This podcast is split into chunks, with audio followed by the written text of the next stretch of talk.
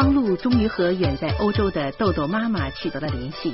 得知方志被抓，豆豆的妈妈决定立即赶回北京。请继续收听长篇小说《中国丁克》，作者庸人，演播艾宝良。思谦讲着人种学，讲着讲着，突然一把拉起了严明的手，放在自己的胸前，他求婚似的说：“老婆。”为了生命之火永照人间，咱俩生一个吧。严冰看着我和我老婆，那样子似乎希望我们俩能够见义勇为。可是我们已经被诗谦给收买了，自然不好再说什么。老婆刚要出面。我便在他的脚上狠狠的回敬了一下，老婆也没敢还脚。他知道这是人家的事儿，最好不要插嘴。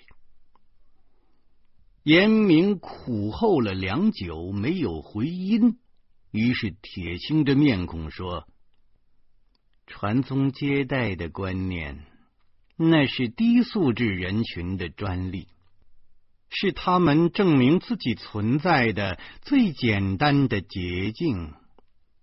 这话是你说的呀？诗谦慨然的点着头：“对的，这话是我说的呀。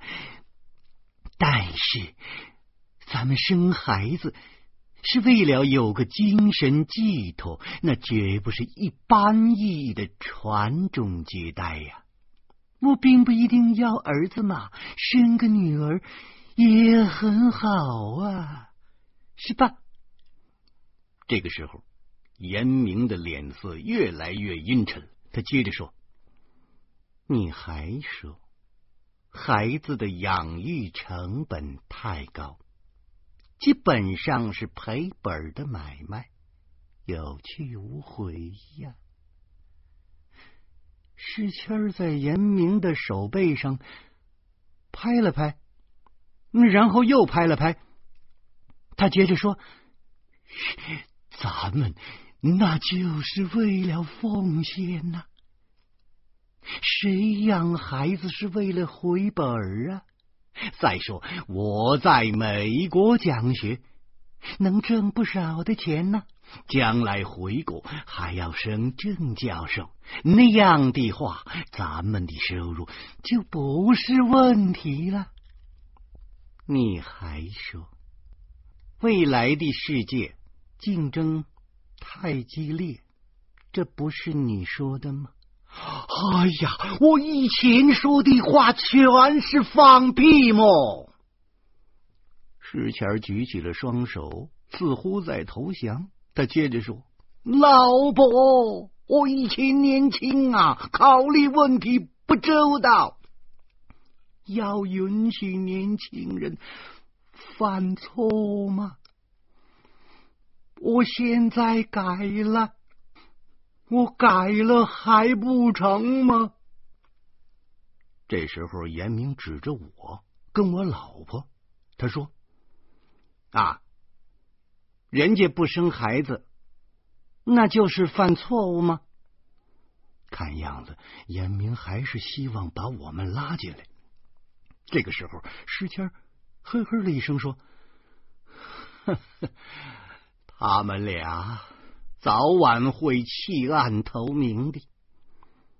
这回我不干了。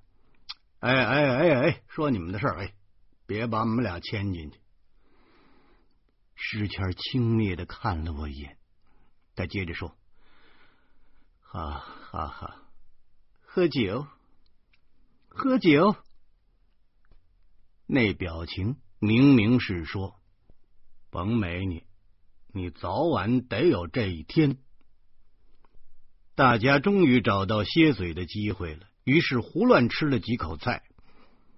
老婆又闲扯了两句别的。可诗谦又把话题引到孩子上来了，他搂着严明的肩膀，借着酒劲儿说：“老婆，算我求你了啊！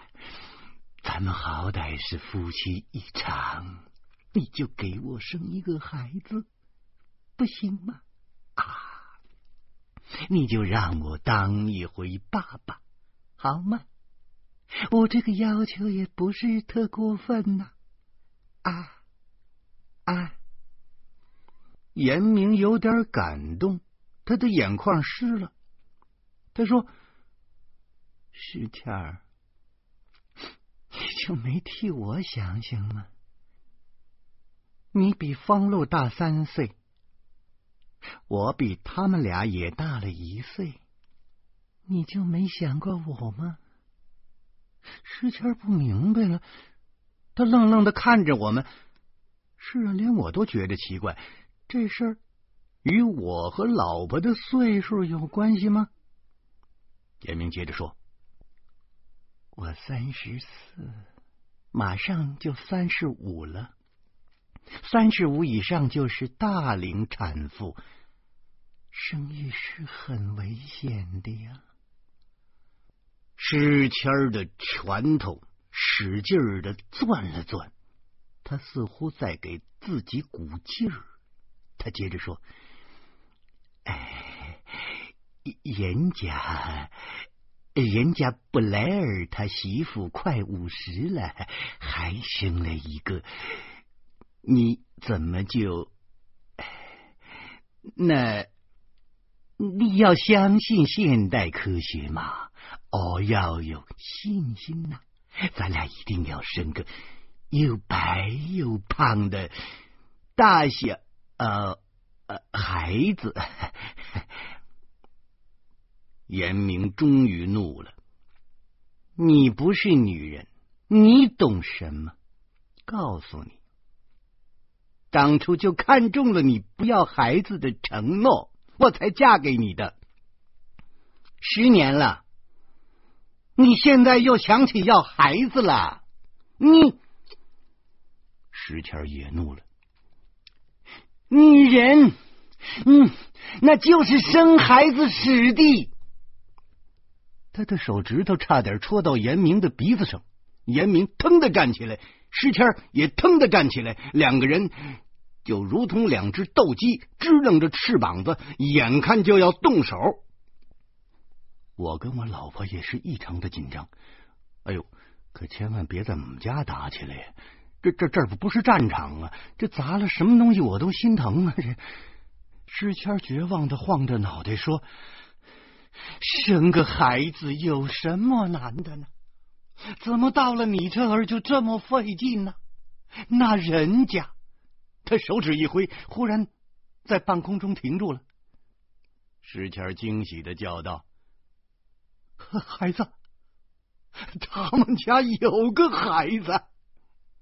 我和老婆赶紧回头，豆豆居然就站在我们身后呢。石谦歇斯底里的叫喊起来：“ 你们，你们早就有孩子了啊？是不是一直让你妈养着呢？啊啊！原来你们俩……”口是心非，口是心非，一边去！说我侄子，凶狠的白了他一眼。这小子居然开始怀疑我人格了。老婆拉着豆豆说：“豆豆，你怎么出来了？”豆豆说：“三大爷笔记本上的字儿掉下来了。”我第一反应是商标的字母掉了，但是马上意识到坏了，笔记本上有病毒了。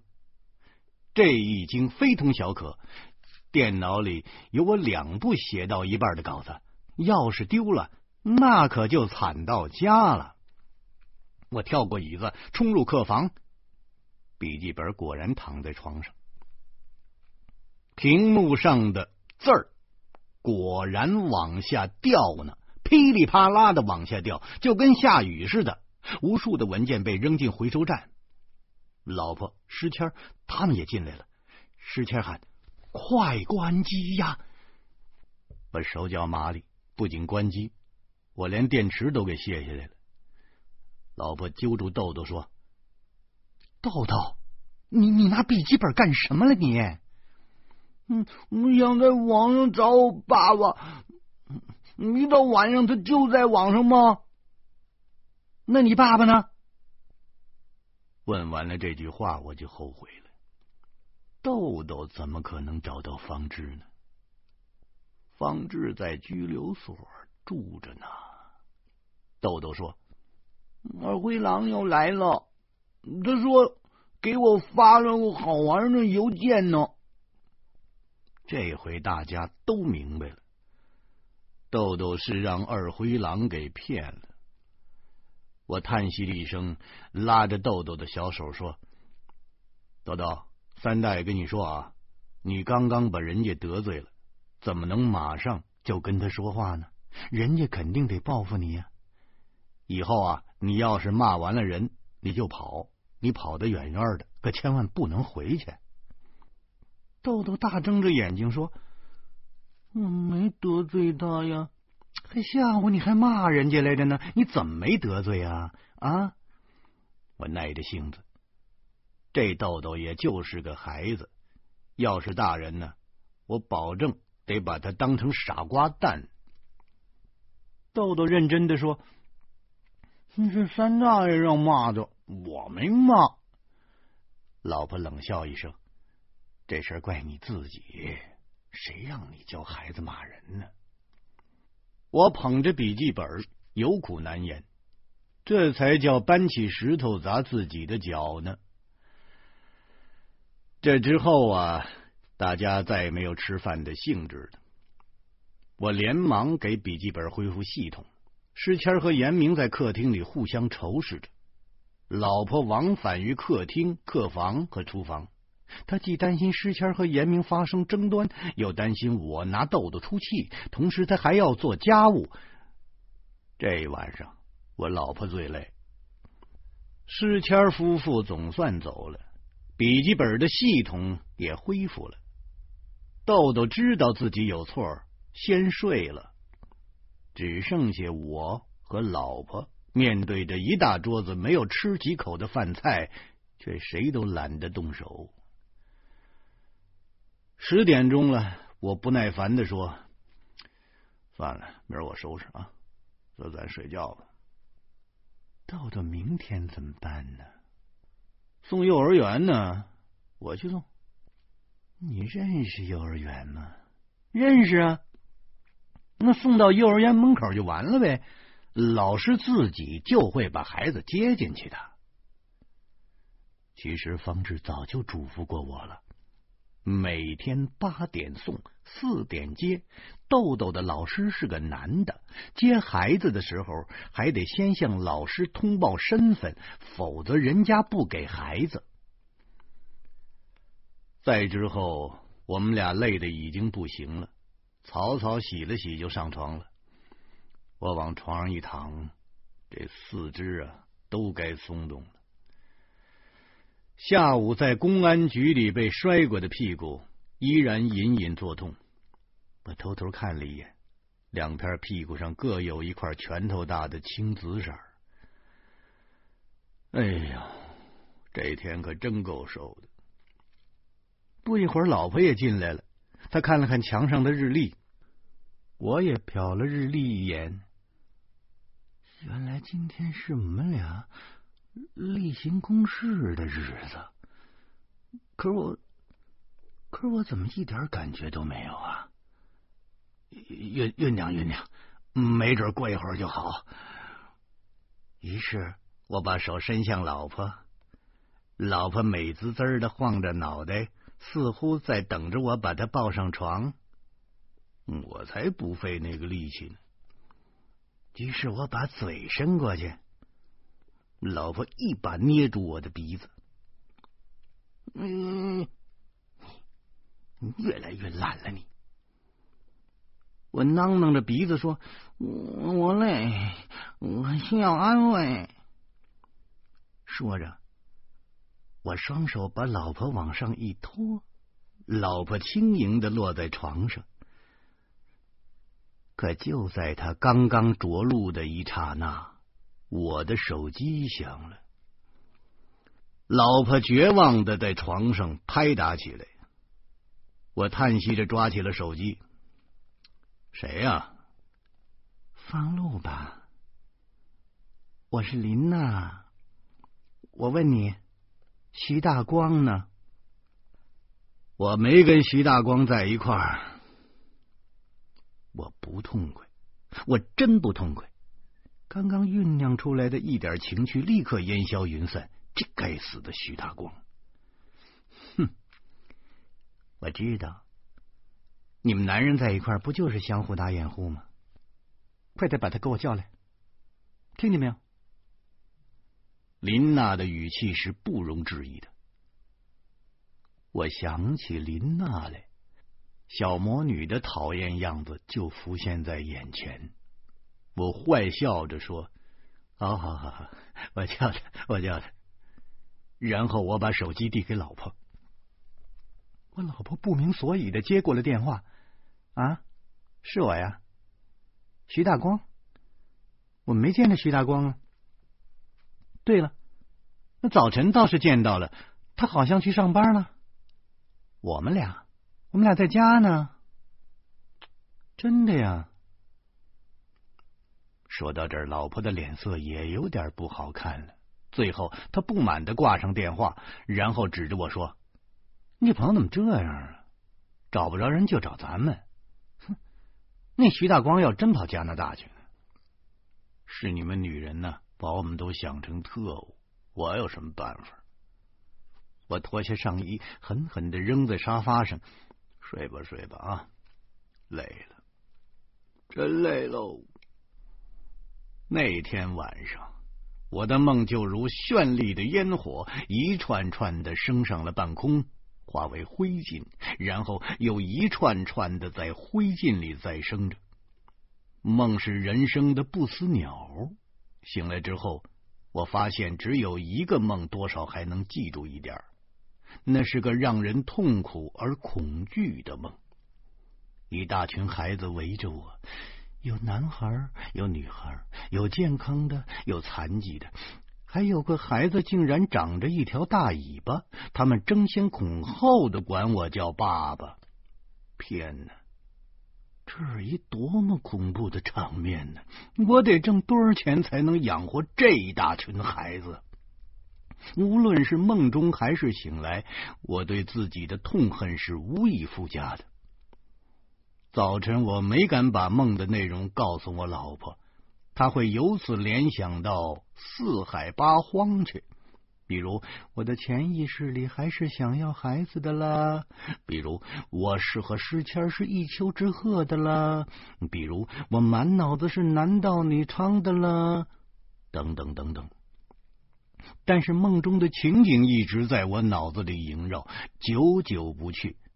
最后，我决定把梦的主人公调换一下位置，让别人生个孩子，那样我就解脱了。于是我向老婆发难道：“严明生一个不就完了？两口子干嘛闹得跟仇人似的？女人的事儿你不懂，我怎么不懂啊？女人不就是人吗？”他要是生理有缺陷，那索性就直接告诉石谦儿。石谦好歹也是个知识分子啊，为这事不至于想不开吧？要是这样对抗下去，那早晚是两败俱伤。你别胡说八道，严明没有生理缺陷，没缺陷就怪了。哼，我觉得他看人的眼神都不对劲儿，怎么不对了？从我认识他那天开始啊，我就觉着他不太对劲儿。这严明从来不敢跟别人对视，那眼神总是躲着别人的眼睛，那就跟偷了东西似的。你才偷东西呢！老婆转了一下眼珠，没有继续反驳。我知道自己说对了，自高自大的说：“ 别忘了，你老公是作家。”作家就是琢磨人的，谁也逃不过我这眼睛。老婆突然叫起来，一下子就将我的被子拉下来了。嘿呀，你还不赶紧起来啊！七点半了。我立刻醒悟，一咕噜从床上滚下来，穿着内裤就往卫生间跑。真倒霉，得送豆豆去幼儿园喽。